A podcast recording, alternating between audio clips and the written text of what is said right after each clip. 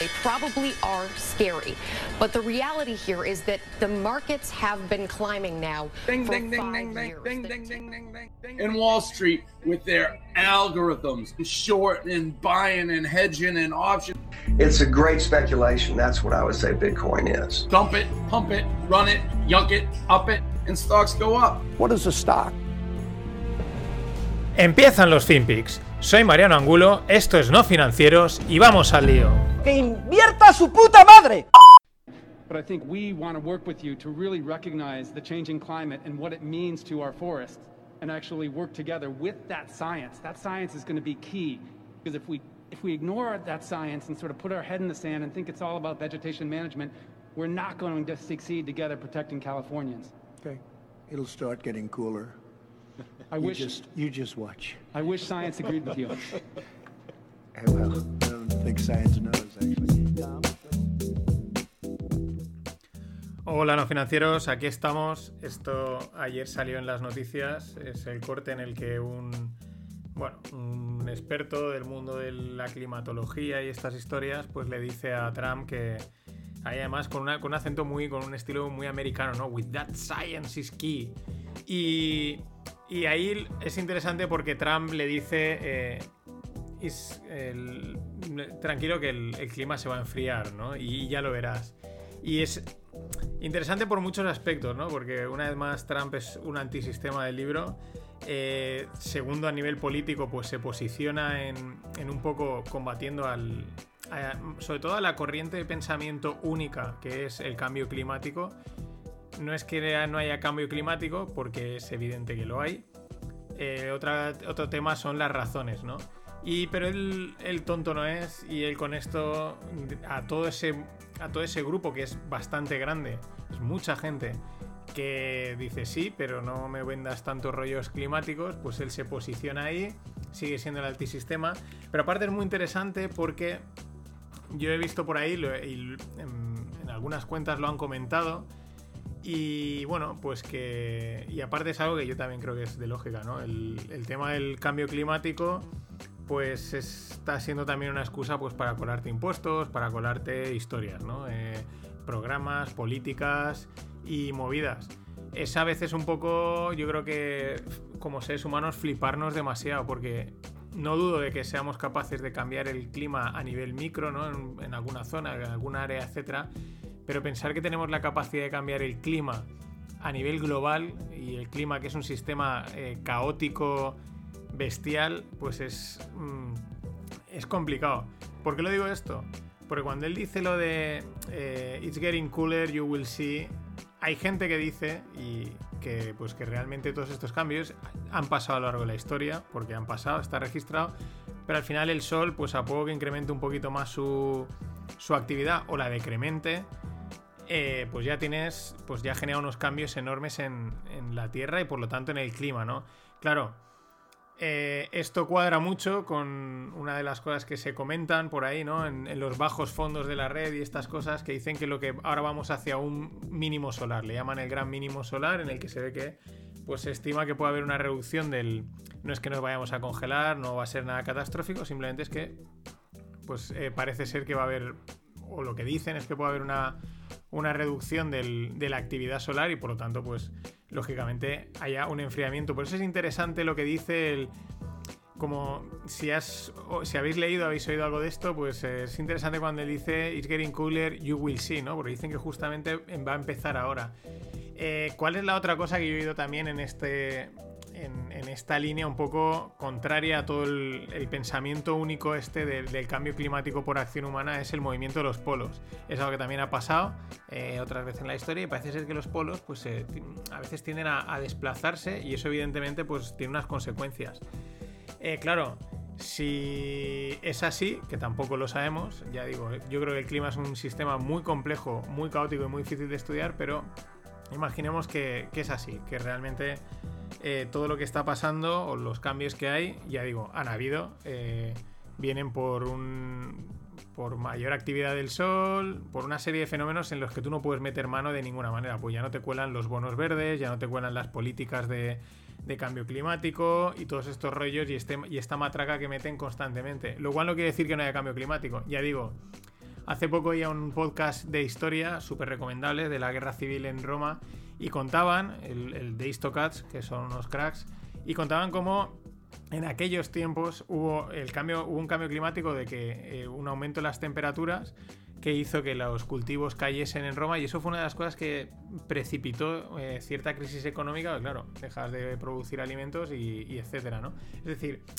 eh, no es tan sencillo como nos lo venden y aquí Trump pues sabe posicionarse. Seguimos eh, con un, vamos, el homónimo de Trump en la línea eh, Boris, Boris Johnson. Bueno, pues se ve que ha conseguido pasar un obstáculo más en el Parlamento de cara al Brexit. Él dijo que lo iba a conseguir. Es verdad que va con retraso, la pandemia y, todo, y que es un movimiento complicado. Pero bueno, ahí está. Y dejando la parte internacional, pues nos vamos con empresas. Microsoft va a subir, esto es interesante, Microsoft sube un 10% el dividendo. Es decir, eh, ahora están pagando 0,51 dólares por acción y va a subirlo a 0,56. Claro, de 0,51 a 0,56 dice, parece poco, ¿no? Pero oye, es una subida de un 10%. El dividendo, acordaros que el dividendo es beneficio, es decir, las empresas ganan pasta, las que lo ganan, hay algunas que no ganan, y... Espera, ahora contaré que hay algunas que no ganan y reparten dividendo, que eso tiene tela. Pero ganan dinero y cuando al final de año dicen, bueno, ¿qué hacemos con el dinero que hemos ganado? Pues bueno, vamos a dedicar una parte a invertirlo, a ampliar negocio, tal. Eh, otra parte la dejamos de reservas y a lo mejor ahí dice que otra parte pues la repartimos entre, entre los inversores, entre los accionistas. Eso es el dividendo. ¿Por qué digo? Porque hay algunas que hacen trampa y el dividendo es una manera de captar inversores y tal, y entonces cogen y pues endeudan o hacen scripts dividends y cosas así, muy típico del Santander y esta gente eh, telefónica, no, bueno, telefónica no, pues eso, eh, para seguir pagando el dividendo, pero con unas artimañas un poco contables, un poco chungas. En fin, eh, de cosas chungas, mm, no es el caso de Microsoft, es una impresión, a, a, una de las joyas españolas que es Inditex. presentáis resultados y muy buenos, muy buenos para la que está cayendo. prácticamente es como que ellos ya se han recuperado, eh, tienen ya caja neta, es decir, ya eh, están muy bien, ¿no? O sea, es como, como ponía un, un, tío en Twitter, señores, circulen que aquí no ha pasado nada, ¿no? Un poco, esa es un poco leyendo los resultados, eh, pero claro, es que son, son muy buenos, o sea, es, una, es una empresa que va como un tiro, la gestión la llevan a tope. Hay gente, los analistas así muy frikis del mundo value, pues que dicen que hay otras en ese sector que, son, que tienen más potencial. Eso ya para aquellos que inviertan, pero es verdad que como empresa y tiene uno de los mejores CEOs eh, que hay en el, por lo menos en España, probablemente es el mejor y en el mundo pues estará ahí de los top, que es Pablo Isla. Más cosas, ayer eh, la joya de la corona de las techs, porque yo creo que es la joya y es el, vamos, es prácticamente una religión llamada Apple. Eh, Apple hizo su presentación, bueno, mm, ya os decía ayer que que habían ahí, que no todo el mundo estaba contento, que las opiniones eran un poco así agridulces. Es verdad que hay un momento en que es difícil reinventarte constantemente y sorprender constantemente. Una de las cosas que me hace gracia de las últimas presentaciones que han hecho es que eh, parte de la innovación pasa porque en el reloj puedes ver unos muñequitos más bonitos y más guays que anteriormente, ¿no? Que dices, hombre. Pero sobre todo la apuesta destaca la apuesta por el fitness, por, por el que el reloj te lo mide todo y aparte por inteligencia artificial, algoritmos y tal, pues te, propone rutinas muy adaptadas a ti, de entrenamiento, etcétera. Evidentemente con un. con una. Creo que va con una suscripción. También van a sacar un reloj más barato, sacar un nuevo iPad y tal. Bueno, un poco más de lo mismo. Sí que es interesante que van a hacer un, un bundle. El bundle es un. Yo creo que la traducción directa es agrupar, ¿no? De las suscripciones, ¿no? Que en vez de estar pagándole a Apple 4, 5, 6 o 7 suscripciones individualmente, pues te hago una única suscripción, ¿no? Esto lo habréis visto en muchos planes de precios de, bueno, pues me pagas una sola cosa y lo llevas todo metido. Eso es lo que se le llama bundle. Y bueno, esto también me lleva a la reflexión de las suscripciones. Es un modelo de negocio que ha crecido mucho, se ha implantado mucho, está muy bien porque la gente se suscribe, no se entera, pasan tres meses, has pagado tres meses y la empresa está ganando. Encima son como 9, 10 euros al mes, ¿no? Pero al final empiezas a sumar la suscripción de aquí, la suscripción de allá, lo que me pide el podcaster porque le apoye, etcétera, etcétera, y, se va una pasta. No, no sé hasta qué punto yo creo que el, modelo suscripción, aunque es un modelo rentable, eh, me da la sensación que va a acabar saturando al, usuario y, y van a acabar quemándolo. Porque todo ya es todo suscripción por todo. Está muy bien, pero tampoco hay que, que abusar y se abusa. Cruzamos el charco y nos venimos a España. Un dato de los que no molan. Mau San Miguel, ya sabéis que el, grupo es el grupo Mau, pero también se quedaron con San Miguel. Entonces el grupo Mau San Miguel eh, ayer publicaba que han tenido una caída de ventas en hostelería de un 37% en lo que va de año. Eh, que la cerveza no es una cerveza de alto rango, es una cerveza pues popular, digamos, está muy buena la Mau, pero una cerveza popular, pues bueno, que en hostelería haya caído un 40% da una idea del, del palo y del impacto que, que está llevándose la hostelería, porque si no tomas cerveza no te tomas una bravas, eso, eso va de la mano.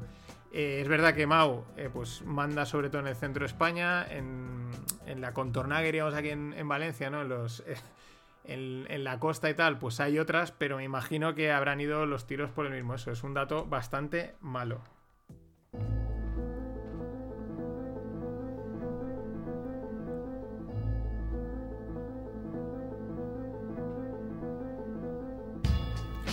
Y sí, hacía tiempo que no los traía, pero toca un poquito de enemigos del comercio con este, con este, con esta temita. Enemigos del comercio, ¿por qué? Pues porque lo que llevo diciendo siempre, aquí se trata de, en vez de hacer, en vez de gestionar bien y gastar el dinero como toca y donde toca, pues lo fácil es ir y sustraer dinero de todos los sitios. Hoy salía la noticia en expansión, pues bueno, que quieren el gobierno, evidentemente, los, los enemigos del comercio, el gobierno, los gobiernos siempre son enemigos del comercio, siempre, excepto en otros países, pero en este siempre. Eh, lo que quieren es eh, que los móviles y ordenadores de uso laboral eh, coticen en especie, ¿vale? O sea, es decir, el, ordenador que te da la empresa para trabajar y el móvil que te da la empresa para trabajar eh, se considere como un pago en especie. Claro, eso evidentemente pues mmm, tú tienes que declarar como que estás ganando más dinero, ¿no? Eh, y entonces, claro, hay más tributación. Esto es extraer hasta debajo de las piedras, es acojonante. Eh, además, la vuelta de tuerca es que es lo que, lo que alguien tuiteaba, ¿no? Decía, ostras, un gobierno de izquierdas, que siempre es el rollo de los medios de producción para los trabajadores, ¿no? Y esta cosa que es del siglo tan, del siglo pasado, pues que justo estés. Eh, mmm, metiéndole impuestos, ¿no? O sea, a, a, los medios de producción que permiten a los trabajadores trabajar. Es, bueno, es exacto, es la, extracción de riqueza en toda su esencia. Por eso tenía que comentarlo. Igual que tenía que comentar, ayer salió. Eh, pues bueno, la ley está de la memoria, que van, pues. Vamos, vamos a mirar hacia otro lado en vez de mirar hacia donde hay que mirar, ¿vale? Yo no digo que no haya que revisar ciertas cosas, pero eh, ahora no se trata de ponerse a investigar los crímenes de los abuelos de los abuelos de Franco. O sea, eh, que hay que tomar reformas. Os dejo un artículo en la newsletter de, de, Funcas, que es de las cajas españolas, en el que dice que si no se toman, si no se hacen las reformas que tienen que hacer, el dinero de Europa no va a valer para nada. Y es que eh, podemos reescribir la historia.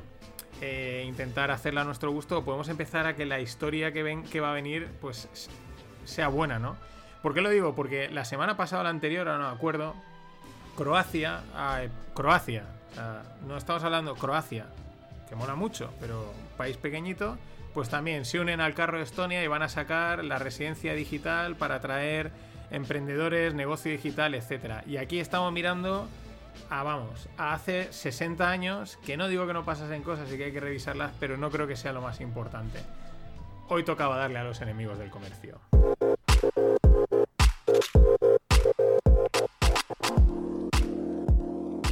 Y bueno, vamos al rock and roll del bueno.